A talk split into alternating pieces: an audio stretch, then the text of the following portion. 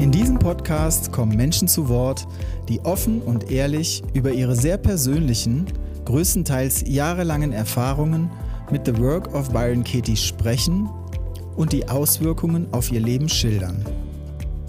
Manchmal geht es lustig zu oder es wird philosophisch und ein ums andere Mal hatte ich selbst Tränen in den Augen. Hallo, ich bin Ralf Giesen und freue mich, dich in diesem Podcast zu begrüßen. The Work of Byron Katie, in der Forschung bekannt als IBSR, Inquiry-Based Stress Reduction, ist ein einfacher, kraftvoller Prozess. Zunächst werden einschränkende Gedanken und stressauslösende Glaubenssätze identifiziert, dann werden sie mit Hilfe wiederkehrender Fragen untersucht.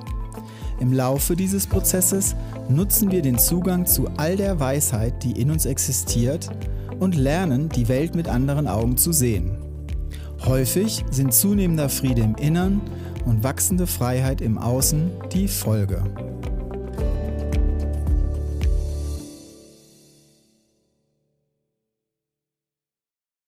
Mein heutiger Gast ist Dr. Gabriele Kofler.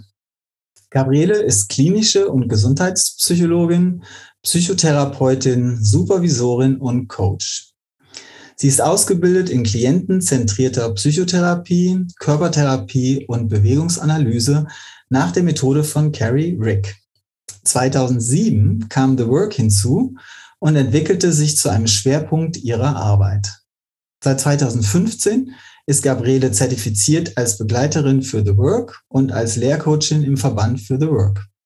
Innerhalb des Verbands engagiert sie sich in der Aus- und Fortbildungskommission, in die sie 2018 gewählt wurde. Gabriele ist in eigener Praxis tätig, bietet Einzel- und Paartherapie, Coachings, Teamentwicklung und Seminare an und seit 2016 auch die Ausbildung zum Coach für the Work. Gabriele ist Mutter zweier erwachsener Söhne und lebt mit ihrem Mann in Wien und im Sommer am Attersee in Österreich. Gabriele sagt über sich selbst, nach wie vor bin ich völlig hingerissen von der Wirkung von The Work und extrem dankbar, dass ich diese Praxis leben darf. Liebe Gabriele, wie schön, dass du dabei bist und herzlich willkommen. Ja, danke für die Einladung. Ist die meine Zusammenfassung deiner Vorstellung so korrekt? Ähm, passt das? Habe ich was vergessen? Es war lustig jetzt zuzuhören, weil mir da so aufgefallen ist, ähm, wie sehr man mit dem, also wie sehr ich früher mit dieser Latte an Wer bin ich identifiziert war und wie sehr das jetzt äh, fast so, fast ein bisschen fremd, aha, das bin ich alles sozusagen. Also weil es in meinem Alltag oder in meinem Denken oder in meinem, ja, äh, also eigentlich gar keine Rolle mehr spielt. Was ist denn an die Stelle getreten? Der Moment und ja, der Moment, das Sein im Jetzt und der heutige Tag und was ich liebe, was ich schätze und wo Momente der Störungen auftauchen, die mich, ich sag, äh, in der letzten Zeit oder die letzten Jahre eigentlich schon oft, ich lebe so in einer chronischen Glückseligkeit. Und das kann ich nur der Work zu verdanken. Also es waren schon alle Ausbildungen vorher ganz wichtig, auch speziell die Bewegungsanalyse war für mich sehr äh, wertvoll und bedeutsam, auch im Weitergeben. Aber so diese Glückseligkeit, diesen tiefen inneren Frieden, das äh, hat mir die Work ermöglicht. So. Mhm. Und gerade hast du irgendwas von Störungen gesagt, die auch da sind und welche Bedeutung die haben. Kannst du das ein bisschen ausführen? Das hört sich spannend an. Naja, also Störung ist immer dann, also ich bemerke, wenn ich rausfalle, bemerke ich einfach, dass auf einmal mein innerer Zustand ein anderer ist, entweder Anspannung oder Unruhe oder wirklich so ein Gefühl von Gekränktheit oder mich nicht verstanden fühlen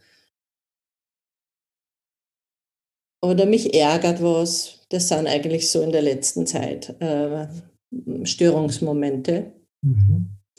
Und ähm, in der letzten Zeit hatte ich sogar einige davon. Also weil es gibt so Phasen, da habe ich manchmal fast ein bisschen ein schlechtes Gewissen, dass ich so wenig wirke, weil weil man so nichts äh, aufstoßt irgendwie, was so angeschaut werden könnte. Und äh, da bin ich dann über so ähm, Interventionen wie zum Beispiel diese Atemübung, die wir bei dieser Präsenzwoche hatten, jeden Morgen, wo man eingeladen wurde, an bestimmte Situationen zu denken. Und dann sind auf einmal wieder Situationen aufgetaucht von früher, wo ich dann gemerkt habe, ah, da, das könnte ich mir eigentlich noch anschauen. Mhm. Also da war zum Beispiel eine Situation im Zug, da bin ich, glaube ich, 20 also vor 44 Jahren, äh, wo ich mit meinem damaligen Freund Interrail fahre und wir, wir liegen in der Nacht sozusagen in diesem Zug und da liegen andere junge Mädchen und, und ich kriege die Panik, dass er liegt da, ich, ich kann ihn ja nicht rechts und links abdecken. Und er liegt da mit den anderen und ich habe die Fantasie, er tut mit denen was. Und das ist aufgetaucht und das war so schön, mir das anzuschauen, irgendwie so mit mit ähm, einfach beobachten, was für Glaubenssätze stressen mich da. Mhm. Ja, vielleicht kannst du das ein bisschen näher erklären, weil vielleicht haben wir Zuhörerinnen, die nicht so vertraut sind mit der Work. Und was genau meinst du mit anschauen? Also was ich höre ist, dass du bist in einem ganz anderen Moment, 44 Jahre später, und dann taucht eine Situation von früher auf und dann geht es darum, das anzuschauen. Und was heißt das für dich? Na, das, das erste war, dass ich wirklich diesen tiefen Stress in mir gespürt habe. Ähm, das war wie, wie jetzt. Also das, das, das spielt Zeit in dem Fall überhaupt keine Rolle. Und, ähm, und diese Ohnmacht von mir, irgendwie was zu sagen, was zu tun. Also ich war wie in, in, in Schockstarre sozusagen mit dem Bild, er berührt da jetzt der andere und eigentlich ist es so kurz nur und dann erstarrt, dass ich gar nicht wirklich weiterschauen konnte damals. Und das hat jetzt so gut getan, also da hinzuschauen und wirklich zu bemerken, was genau habe ich da geglaubt. Also ich habe geglaubt, erstens, Faktum, er berührt eine andere Frau. Eine andere Frau ist äh, attraktiver wie ich für ihn. Mhm. Und das nächste, und das war, das habe ich dann untersucht sozusagen, äh, er wird mich verlassen. Also ich bin da jetzt irgendwo in Spanien im Zug unterwegs und bin demnächst alleine und ich bin eine Bauernstochter auf einem Bauernhof aufgewachsen. Für mich war sozusagen die Radlvorentfernung so ungefähr das Maximum, was, was die Welt erkunden äh, fast bedeutet hat. Also das war für mich ein totaler Schreck, äh, Schreckmoment so.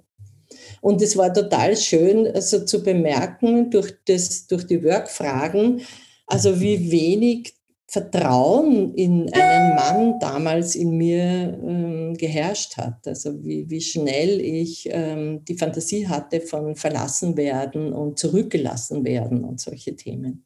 Also das heißt, das, was damals einfach so passiert ist und gar nicht so genau wahrgenommen wurde, durfte jetzt nochmal auftauchen. Mhm. Anschauen heißt, dann kriege ich mit, was eigentlich damals alles in mir passiert ist. Und ob es damals war oder jetzt, spielt eigentlich gar keine Rolle. Ich erlebe es wie neu und, und wie sieht es aus? Was machst du denn damit? Und, und wie ist deine persönliche Erfahrung, dein Umgang mit der Work? Machst du es immer schriftlich oder machst du das in dem Kopf? Oder wie ist dein Umgang damit? Nee, ich mache das immer schriftlich. Also, und ich arbeite eigentlich auch lieber mit mir selber schriftlich. Mhm. Ähm, ich, das ist ähm, so ganz in meinen Rhythmus einzutauchen, also so lange bei dieser Frage zu bleiben, und auch nicht mit der Interaktion beschäftigt zu sein, ist für mich was Schönes. Und außerdem kann ich es dann genau zu dem Moment machen, wo, also du hörst schon, ich bin sehr autonomieverliebt. und äh, ich mache es schriftlich und mache aber nur, ich tue nur ein, also einen Glaubenssatz hinschreiben und dann schreibe ich sofort die Antworten. Ja, nein und die Antworten auf die Frage drei. Wie reagierst du, wenn du diesen Gedanken glaubst? Und manchmal verweile ich und, und äh, lasse die Emotion durch meinen Körper durch und wenn wieder Wörter oder Sätze kommen, schreibe ich wieder weiter. Mhm. Und es ist, ich bin wirklich immer noch ähm, richtig gehend gerührt von dem, was da auftaucht und, und wie sehr, was für Transformationen da in kurzer Zeit möglich sind. Also ich habe heute äh, ich hatte eine Reise mit äh, meinem Mann ähm, und habe da zwei von der AFK getroffen und wir haben drei Tage zusammen verbracht. Vielleicht nochmal zur Erinnerung für Zuhörerinnen, die ist also eine Fortbildungskommission, in der du tätig bist, ehrenamtlich. Mhm. Genau. Und bevor wir gearbeitet haben, haben wir ein persönliches Treffen gehabt und sind in die Berge gerangen. Und äh, mein, mein Mann hat äh, im Auto von hinten zu mir was gesagt und ich habe das nur als aggressiv gehört. Und ich habe jetzt beim, und jetzt habe ich äh, ein Arbeitsblatt darüber geschrieben und im Schreiben auch bemerkt, ähm, dass den Glaubenssatz, das kann ich mir von einem Mann als Frau nicht gefallen lassen. und also das, ich glaube, wenn ich The Work nicht kennen würde, würde ich das nicht einmal in Frage stellen. Es wäre so ein natürliches äh, Gerüst als, als äh, feministische Frau, ähm, wenn ein Mann mit einem bestimmten Ton was zu mir sagt, äh, das zu glauben und sofort danach zu handeln. Ne? Und meine Handlung war sofort ein Pashing zurück und so, äh, ich lasse mir das nicht gefallen und auf, auf sowas reagiere ich überhaupt gar nicht so. Und den Satz zu untersuchen, also es hat mich so gerührt, wie hart ich da werde, wenn ich diesem Gedanken glaube, dass ich überhaupt nicht aus kann. Ich, ich kann nur, wie in einem Tunnel sehe ich und höre ich ihn nur so. Ich höre nichts anderes. Und wenn ich die, die, die Frage, wer bist du ohne diesen Gedanken, also da ist, geht mir einfach das Herz auf und ich höre, dass er irgendwas will und ich verstehe es nur gerade nicht, aber ich, ich bemerke auch, dass er einen Ton hat, also einfach, ich könnte in dem Moment bemerken, wie wichtig es ihm ist. Er hat so einen heftigen Ton und wir fahren da mit dem Auto, es ist eine steile Straße, mir macht das nichts und ich weiß nicht, was genau ihn beschäftigt hat. Ich, ich hatte eine völlig falsche Erklärung. Ich dachte, er hat Angst. Dabei sozusagen wollte er in Stille die Landschaft genießen. Und ich hatte die Papalatur die ganze Zeit offen und äh, habe alles kommentiert, weil ich so begeistert war irgendwie. Und ja, ohne den Gedanken würde ich mich einfach umdrehen und äh, ist es wichtig? Ähm, und was genau ist dir da wichtig? Und dann würde ich das einfach gerne geben. Also ich, die Autonomie ist ebenbürtig, sobald ich in diese Ebenbürtigkeit eintrete. Ne?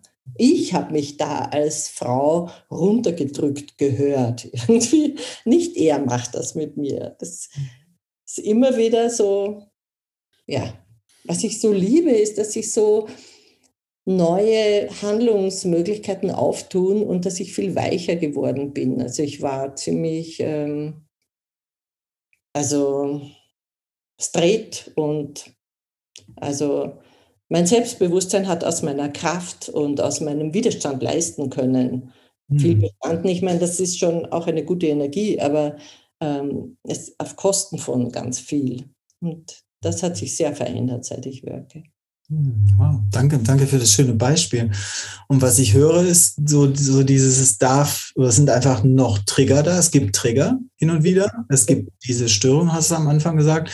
Äh, und dann taucht es, dann darf es wieder auftauchen. Dann gibt es vielleicht später irgendwie einen Moment, wo dann Raum und Zeit ist, ähm, das einfach anzuschauen, wie du sagst, und, und da einzutauchen. Und schriftlich mit dir zu untersuchen, was steckt da eigentlich alles noch drin. Und was ich auch gehört habe, ist diese Berührtheit, die dann entsteht, wenn da so viel auftauchen darf, womit man vielleicht vorher gar nicht so rechnet. Ja. Jetzt gab es ja auch eine Zeit vor der Work und wenn ich das so richtig verstehe, ist es ja schon verdammt lange her. Aber mich würde interessieren, äh, wie war denn dein Leben kurz bevor du die Work kennengelernt hast? Ja, ich habe die Work 2007 kennengelernt. Das ist 15 Jahre her. Ich habe jetzt, äh, wie, wie, ich gewusst habe, dass wir einen Podcast machen, äh, nachgerechnet, dass ich war damals 49. also urjung. Und ähm, das Komische ist, ich dachte auch, oh Gott, ich bin gar nicht geeignet für so einen Podcast, weil ich ich weiß eigentlich gar nichts mehr, wer ich dort war. Also, und da ist mir so aufgefallen, dass du mit jeder Work überschreibst du die Geschichte von dir und schreibst sie neu eigentlich so. Und von daher weiß ich gar nicht so, ich, ich kann mich gar nicht mehr so erinnern an mich früher. Ich weiß nur, ich war sehr selbstbewusst und auch sehr glücklich in meinem Leben. Ich dachte gar nicht, dass, ich, dass mir irgendwas fehlt. Also so. ähm, ich war sehr bewertend, also und ich wusste immer, ich bin ich bin diejenige, die richtig bewertet, also sozusagen. Ich habe da auch dieses Psychologiestudium und die ganzen Psychotherapie-Ausbildungen ähm, sehr in diese Richtung ähm, benutzt, dass ich jetzt wirklich Menschen also verstehe oder sozusagen mehr verstehe, fast ein bisschen wie oben drüber stehen. Also ich glaube, ich war sehr rechthaberisch und besserwisserisch so. Ja, ja, sehr, sehr, sehr schnell im Beurteilen von anderen. Es ist total gut zu hören, weil ich habe jetzt ja auch schon verschiedene Gespräche geführt und es ist ganz unterschiedlich. Die einen sind auf der Suche und finden und bei dir hört es sich jetzt so an wie, äh, du hast gefunden, aber du hast gar nicht unbedingt gesucht. Dir ging Nein, ich habe überhaupt nicht gesucht. Ich war, also es war eher so, dass, das hat einer erzählt, der war in Amerika ein Organisationsberater und er war in Amerika bei einer Frau. Und na, also das ist überhaupt das Coolste. Ich war schon immer neugierig auf was Neues. Ich habe auch sehr ungewöhnliche Methoden gelernt, also in der Psychotherapie. Und äh, war das ein bisschen gewohnt, dass ich immer so ein bisschen die also so am Rand stehe und ein bisschen, also Dinge mache, die nicht so üblich sind. Und das hat mich einfach neugierig gemacht. Neugierig war ich immer schon sozusagen. Und wenn etwas verspricht, dass man glücklich wird davon, das war ja eigentlich mein ganzes Studium, meine ganzen Ausbildungen gingen ja darum, letztlich glücklich zu werden. Also ich hatte eine sehr schon belastete Kindheit äh, aufgrund von einem Schicksalsschlag bei uns in der Familie. Sozusagen, ich bin in einer Atmosphäre aufgewachsen, die ähm, schwermütig eigentlich sozusagen war. Mhm. Und ich wollte eigentlich so, ich war immer schon auf der Suche nach dem Glück. Und, es, und ich bin dann dorthin gegangen und ähm, völlig ohne Erwartung eigentlich. und wär, ich wäre fast gleich wieder gegangen. Also ich fand das so unmöglich dort, das kannst du dir überhaupt nicht vorstellen. Das ist mir fast peinlich jetzt, das zu sagen, aber ich fand Katie unmöglich, also so guruhaft und so englisch, also so amerikanisch und so easygoing mit vier blöden Fragen sozusagen, glaubt die, äh, die, die, man kann Probleme lösen, so irgendwie. Ich bin mir overclever vorgekommen mit meinen cleveren sehr spezifischen, zu jeder Person und jedem Problem anders stellende Fragen und Lösungen finden und so. Mhm. Und mhm. ich glaube, wenn die nicht äh, eine Work gemacht hätte nach dem, am ersten Tag, am Schluss äh, zum Thema Tod, wo eine auf der Bühne war, eine, eine, eine Teilnehmerin, die über den Tod vom Vater gesprochen hat, ähm, ich glaube, ich wäre gar nicht mehr hingegangen am nächsten Tag und das Glück wäre mir vorbeigegangen. Aber das hat mich so gebannt, weil da ist gerade mein Vater und mein Bruder innerhalb von einem Jahr beide sozusagen so mit Klack und weg, also Unfall unter Anführungszeichen, ähm, von einer Sekunde auf die andere aus dem Leben getreten. Und das hat mich sehr belastet, weil schon eben das erste Schicksal war, dass mein Vater meinen Bruder, da war ich noch gar nicht auf der Welt, mit eineinhalb Jahren mit dem Auto versehentlich niedergefahren hat und der war auch auf der Stelle tot.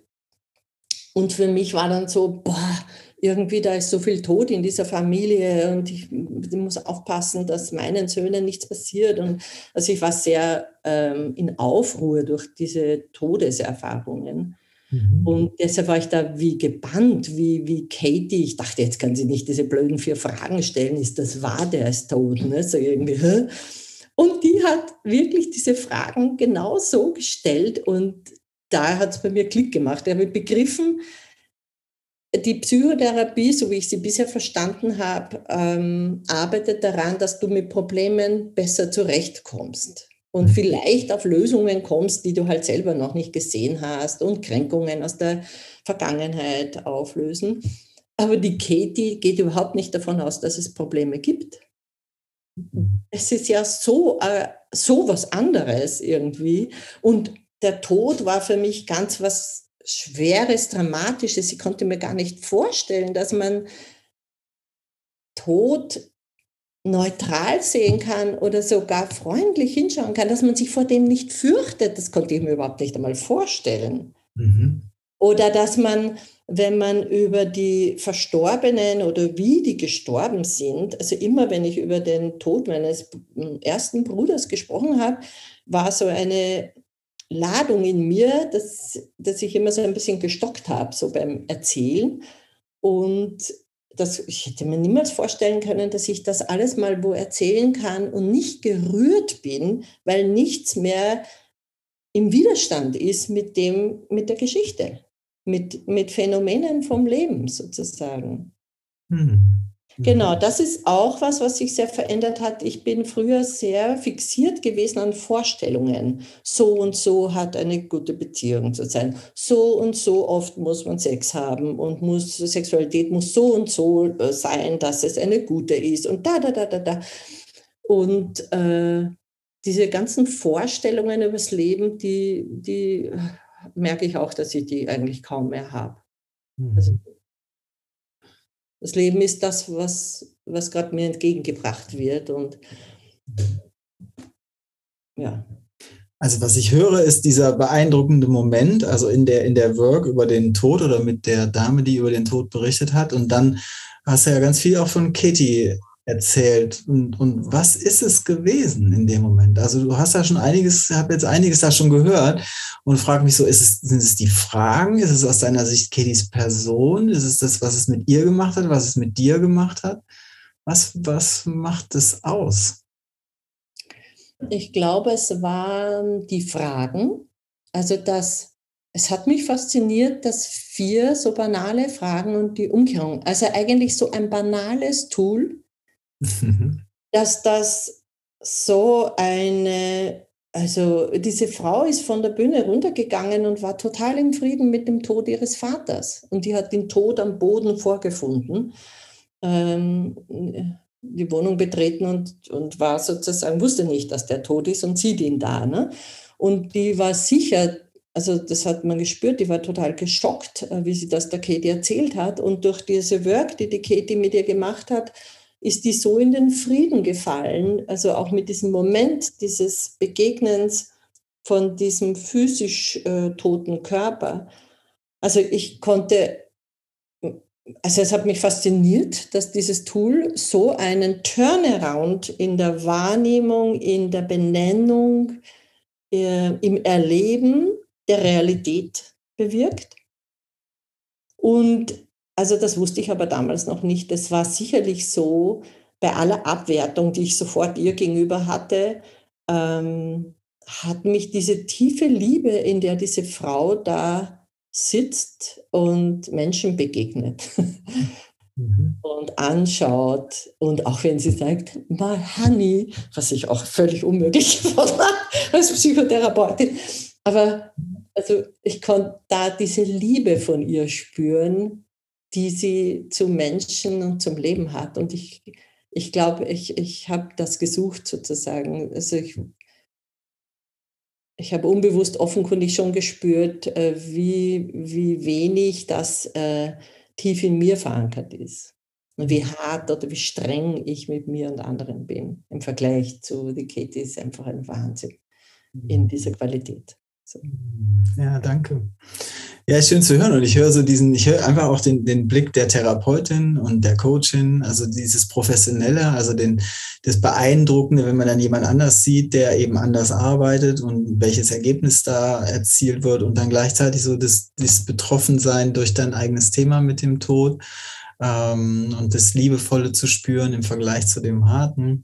Jetzt haben wir so einen Eindruck von dem ersten, von dem ersten Eindruck, von dem ersten Mal wirklich die Work kennenzulernen. Und jetzt gibt es ja wahrscheinlich einen Weg dann von da aus. Und wie hat ja. es begleitet über die Zeit? Ist das irgendwie ein, eine, ein, ein stetiger Weg gewesen oder hast du verschiedene Punkte, die wichtig waren? Ja, ab diesem Moment, wo ich begriffen habe, dass die irgendetwas über den Tod versteht oder weiß, was ich äh, noch überhaupt nicht äh, mir vorstellen kann, ich habe mich sofort angemeldet zu diesem drei Wochen später Neuntagesseminar. Und, ähm, und dort war ich natürlich wieder total schockiert, weil da waren 400 Menschen und ich habe so viel Geld gezahlt. Und die Seminare, die ich kannte, das waren maximal 20 Personen. Und ich habe wirklich schon ähm, 24 Jahre lang Seminare besucht im Kontext meiner, Ausbildungen. Und in, diesem, in, dieser, in diesen neun Tagen, ähm, ich glaube, ich habe zwei Arbeitsblätter über meine Mutter gemacht. Und Also es rührt mich jetzt sogar äh, noch immer. Also ich hatte bis dorthin einen sehr distanzierte und sehr kritischen Blick auf meine Mutter und habe sie nur bewertet und, und, und ja, ich bin auf Distanz geblieben zu ihr. Und ich glaube, das hat sehr früh begonnen. Also, also jetzt beim Worken habe ich bemerkt, dass das mit sechs, sieben, wo mein Vater mich einmal ziemlich äh, heftig geschlagen hat, sodass ich glaubt habe, der bringt mich um was man mit sechs Jahren leicht einmal glauben kann, aber der, der kann ziemlich, konnte sehr rabiat werden und das war wirklich heftig. Und ich, ich habe gehört, sie ist in der Küche, also im Badezimmer war, waren wir zwei, mein Vater und ich, und sie in der Küche. Und dieses, dass sie mir nicht beisteht, also dass sie mich nicht schützt, wenn er irgendwie ausflippt, das glaube ich, das hat äh, so eine tiefe Barriere bewirkt. Und diese Szene habe ich mit meinem Vater und äh, mit dem Wunsch an sie damals, das konnte ich in dieser School untersuchen, ein ganzes Arbeitsblatt schreiben und untersuchen. Und es war wirklich, wie, wie wenn ich einen Mantel angehabt hätte, mit dem ich nur distanziert und kritisch auf sie schauen konnte. Und ich war formal ganz normal mit ihr. Ich weiß gar nicht, ob meine Mutter das überhaupt so erlebt hat, aber ich habe es so erlebt. Und mit diesen zwei Arbeitsblättern Untersuchung, das war wie wenn der Mantel weg ist. Und ich war nur in Liebe und so eine Dankbarkeit. Und ich konnte so diese, diesen Reichtum dieser Frau sehen und, und die Liebe, die sie immer hatte. Und ich war nur neugierig darauf, mit ihr zu erkunden, warum sie mir da nicht beistehen wollte. Und das war auch so schön. Sie, ich bin dann sofort, das Erste, was ich wollte, war nach der School, war zu ihr fahren und sie umarmen. Und diese Umarmung, die spüre ich wie heute noch. Das war wirklich, ich hatte meine Mutter zurück, die ich sozusagen, ich weiß nicht, 40 Jahre nicht mehr hatte, so in dieser Qualität. Und ich habe sie dann auch gefragt und es war so schön von ihr zu hören, dass sie das, ich hatte, ich habe keine Ahnung, entweder habe ich, äh, ich glaube, ich habe mir Süßigkeiten gekauft, unerlaubt beim Einkaufen gehen äh, oder irgend sowas. Und sie hat, war in dieser Idee, dass ich habe wirklich was Schlimmes gemacht und man muss mir lernen, dass ich das nicht mache, sonst wird kein guter Mensch aus mir. Und ja, Menschen glauben ihre Dinge und dann handeln sie, wie sie handeln. Und das war, das war schön. Also diese Uraltgeschichte abzulegen und, und das hat mich sehr beeindruckt. Und seither, ähm, also erstens war es mir ganz wichtig, die Work weiterzugeben. Also wer immer, also wer immer mit mir zu tun hat, hat mit der Work zu tun, früher oder später.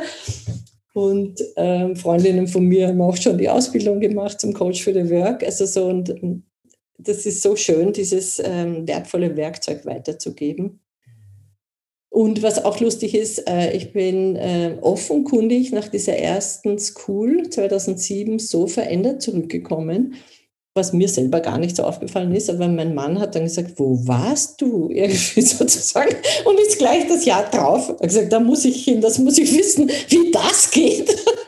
Irgendwie. Ja, ich dürfte auf, auf Konflikte zwischen uns schon anders reagiert haben. Und und seither work ich ähm, konstant, mehr oder weniger. So. Mhm.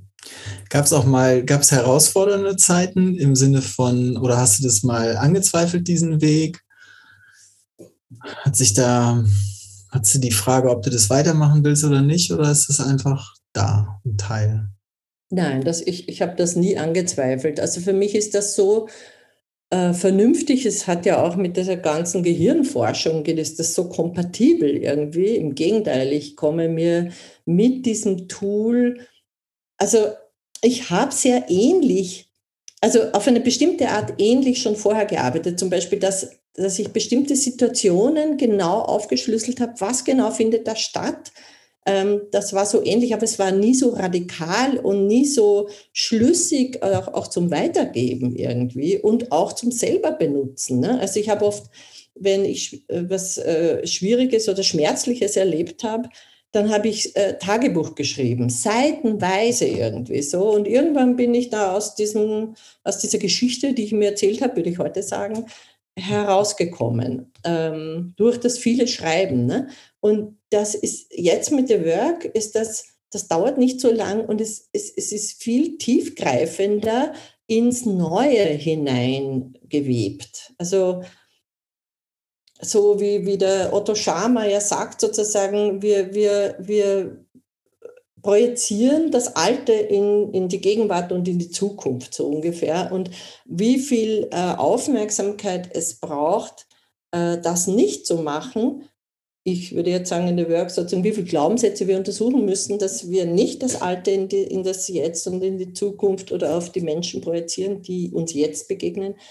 Ähm, und also wie, wie diese, gerade diese Frage 4, wer wärst du ohne den Gedanken, wenn du dir die Frage 3, ich sage immer sozusagen, es ist wie eine Schaukel, also gibt es diese Hochseilbahnen, wo man so hochgezogen wird, gezogen, gezogen. Nicht? Wenn du in der Frage 3 wirklich ausreichend lange hinschaust und dann lässt du aus und wusch und es wirft dich in diese Frage 4, wer bist du ohne diesen Gedanken im selben Moment? Also das, das bringt so viel Neues. Mhm. Das heißt, aus, richtig verstanden, aus dem Schreiben früher, wo du einfach aufgeschrieben hast, aufgeschrieben hast, aufgeschrieben hast, wie du es erlebt hast, wird jetzt eher weniger das Schreiben, was schon war, und mehr das Erleben des Neuen, so? Ja, und, und, und ich schaue schneller, welcher Gedanke löst meine Emotion aus. Mhm. Und diesen Gedanken schreibe ich auf oder ich fülle über den Moment ein ganzes Arbeitsblatt aus. Das ist auch so dienlich, weil ich oft, wenn nur einen Satz habe ich schnell, den begreife ich schnell. Aber wie viel mhm. von, von, von Gedanken und, und Überzeugungen in einem Moment, der mich triggert, drinnen ist, also ich finde das inzwischen so was Kostbares ist. Mein Lieblingshobby ist zu, zu wirken. Aber ich, ich brauche schon einen Anlass, sonst habe ich kein Material irgendwie so. Mhm. Mhm. Und es gibt schon Wochen, wo mich überhaupt nichts triggert und wo alles einfach ein wunderbarer Flow ist. So. Mhm. Und wo ich mhm. einfach nur dankbar bin über, über jeden Moment. So. Mhm. Ja, wow, total schön zu hören. Äh, du hast eben gesagt, so du hast, du, es gibt gar keine Alternative, du willst das weitergeben. Äh, wie kommt es dazu? Was ist das? Naja, das ist eigentlich immer schon, also das ist immer schon mein Typ. Ich bin, ich habe auch Farbberatung gelernt und ich bin ein Herbstfarbentyp. Und wann immer ich liege bei einer Massage, wenn ich jemanden neuen, der mich ähm, massiert zum Beispiel sozusagen, und nach zehn Minuten, wenn ich merke, das ist gut, dann rattert es schon, wem ich das weiter sage. Also so, dass ich liebe es. Oder wenn ich ein schönes, äh, den Currenzis, wenn ich den höre, irgendwie sozusagen, dann muss ich sofort, oder einen Kinofilm sehe, dann muss ich das den Leuten sagen, boah, das ist so ein toller Film und gönn dir das. Und das ist mit der Work genauso. Es ist einfach, also wenn du selber, äh, ich glaube, das ist bei allen so, bei allen, die ich kenne, die die Work ähm, mit sich machen und wirklich einen Prozess machen, die wollen das weitergeben, weil wenn du, wenn du begreifst, wie, wie schön das Leben sein kann oder wie viel Frieden in dir selber und in den Beziehungen, die du lebst, entstehen kann, wenn du deine Glaubenssätze untersuchst, dann gönnst du das jedem und möchtest einfach von allen, dass sie das wissen. Mhm. So, und das, aber ich finde das einen großen Unterschied. Ähm, ich glaube nicht mehr, die anderen müssen das machen. Also das glaube ich nicht mehr sozusagen, aber ich möchte es ihnen, zu, ich möchte sie informieren. Also ich bin so dankbar, dass der mir das gesagt hat sozusagen und der mir vorgeschwärmt hat von dieser Frau in Amerika, die ihm einen Quantensprung im Hirn gemacht hat und in seinen Tools, äh, wie er arbeitet in der Organisationsberatung, das äh, genau so geht es mir. Ich möchte einfach mhm. Menschen ermöglichen, dass sie das wissen, weil für das, was man denkt, ist man unschuldig, solange man auch nicht weiß, dass man die Gedanken, die auf der Festplatte gelandet sind, dass man die rausnehmen kann, anschauen und mit den beklopfen kann mit den Workfragen und dass sie dann nicht mehr in derselben Form auf der Festplatte wieder landen. Und ich merke das immer mit meinem Mann, wenn ich einen konkreten Moment untersucht habe. Also die, dieselbe Szene haben wir nicht mehr. Also es, und er, es ist viel seltener, dass er mich triggern kann. Und der hat wirklich eine Stimme, die, die leicht triggern könnte. Also da gibt es auch so eine schöne Szene beim Autofahren, wenn wir Sonntagsausflug, Samstagausflug, sozusagen, wenn wir sozusagen in den Wald zum Gehen fahren, ähm, hat er, wenn er den Weg nicht, er sitzt oft am Steuer und wenn er den Weg nicht findet, dann wird er ganz unrund und äh, fängt so irgendwie zum Bietzeln, sage ich, an. Und, äh, und mich hat das immer aufgeregt und ich, wie ich den Work dann hatte, habe ich bemerkt, sofort geschaut, welchen Gedanken glaube ich jetzt? Und ich glaubte bitte sehr, den Gedanken, der zerstört mir meinen Nachmittag. Also der zerstört, also es ist Zweisamkeit und ha, ich will mit ihm in den Wald gehen und spazieren gehen und der zerstört mir das. Ne? Und wie ich das untersucht habe, war so, bitte, ich zerstöre mir das und ich zerstöre ihm seinen Moment, weil ich glaube zu wissen, was er da jetzt tut mit mir äh, und, und äh, ich zerstöre ihm den Moment, weil ich streite ja dann mit ihm und sage, also, kannst du so und bla bla bla. Ne? Und es war in der nächsten Situation, wo das wieder war, es war so schön, das zu bemerken, dass ich nur meine Hand rübergelegt habe einmal lege ich es um oder ich sage, oh je, findest den Weg nicht. Also ich kann sofort in die Empathie gehen, weil ich das nicht mehr glaube, was ich da vorher geglaubt habe. So. Also das verändert ganz viel auch so in, in den Beziehungen, sobald ich mir es anschaue. Ja, ich hatte gerade tauchte so die Frage auf, äh, würde gerne deine Sicht wissen. Reicht es, die Gedanken anzuschauen oder musst du dann noch was tun? Gibt es was zu tun? Ähm, ist, es eine, ist, es, reicht die Erkenntnis aus oder gibt es wie ein Programm? Nee, also, also es reicht für mich die Erkenntnis aus, wobei also wenn du der Work richtig machst, unter Anführungszeichen, äh, ist das nicht eine Erkenntnis, die im Kopf gekommen ist, sondern eine, ein neues Begreifen von, wie reagiere ich und wie schmerzlich ist das für mich selber, so zu reagieren auf, auf meinen Liebsten sozusagen. Und ähm, was für andere Möglichkeiten tauchen auf, wenn ich das wie ein Vorhang wegziehe, dieses, dieses Konstrukt, das ich in dem Moment geglaubt habe. Das, sind, das ist eine Erfahrung, ich mache in dem Moment eine neue Erfahrung. Ich erlebe dasselbe Situation völlig neu und ich gehe davon aus, was ich von der äh, Gehirnforschung äh, äh, verstanden habe, überschreibe ich das bisherige die bisherige Geschichte, die ich mir da erzählt habe, überschreibe ich mit einer neuen. Und diese neue Geschichte ist mir gemäßer. Also ist meinem Herzen und, und meiner Liebe gemäßer und viel. Und ja, danke für jede überschriebene Geschichte. und äh, es hat einmal jemand gesagt, ja, ich glaube, eh nach dieser ersten School hat jemand gesagt, hey, das ist ja Gehirnwäsche, was ihr dort macht. Ne? Und ich musste so lachen, ja, ich hatte auch vorher schon eine Gehirnwäsche. Alles, was auf meiner Festplatte war, ist Gehirnwäsche. Ich, ich habe nicht bei jedem Gedanken, den ich da auf der Festplatte habe, entschieden, ja, der Gedanke, der passt mir gut, den nehme ich. Ne? Mhm. Also und diese Gehirnwäsche sozusagen ist aber wirklich ein Akt, den ich selber setze. Ich reinige und wasche alles, was ich, ähm, was aufpoppt, was ich überhaupt bemerke, dass ich glaube, nehme ich heraus und schaue es mir an. Mhm. Das ist doch wundervoll, diese, das ist wie Recycling. So. Hm. Super, ich danke dir ganz herzlich. Habe viel von dir erfahren, obwohl wir uns ganz gut kennen. Ähm, Habe ich viel von dir gehört, was ich noch gar nicht kannte und es ist total ähm, einprägsam und total schön, das so in der Tiefe zu hören. Und ich habe noch eine Bitte. Ähm, ich plane ja hier eine Reihe von Gesprächen. Und welches Gespräch oder welches Interview würdest du gerne hören? Wen soll ich denn mal fragen, ob er oder sie Lust hat, in diesem Podcast, in dieser Reihe aufzutauchen? Oh, da würden mich viele interessieren und ich merke jetzt schon alleine, danke für deine Fragen. Die Fragen waren so interessant für mich auch. Ähm, Ja, mich würde die Nicole Neumüller interessieren. Die kenne ich in einer bestimmten Weise und in dieser geschichtlichen oder anderen Weise noch gar nicht. Okay, super. Danke. Danke auch. Wir sind nun am Ende der heutigen Folge angelangt. Ich danke dir für deine Aufmerksamkeit und hoffe, dass du durch das Zuhören inspiriert wurdest und erkennen konntest, wie The Work zu Klarheit und Frieden beitragen kann.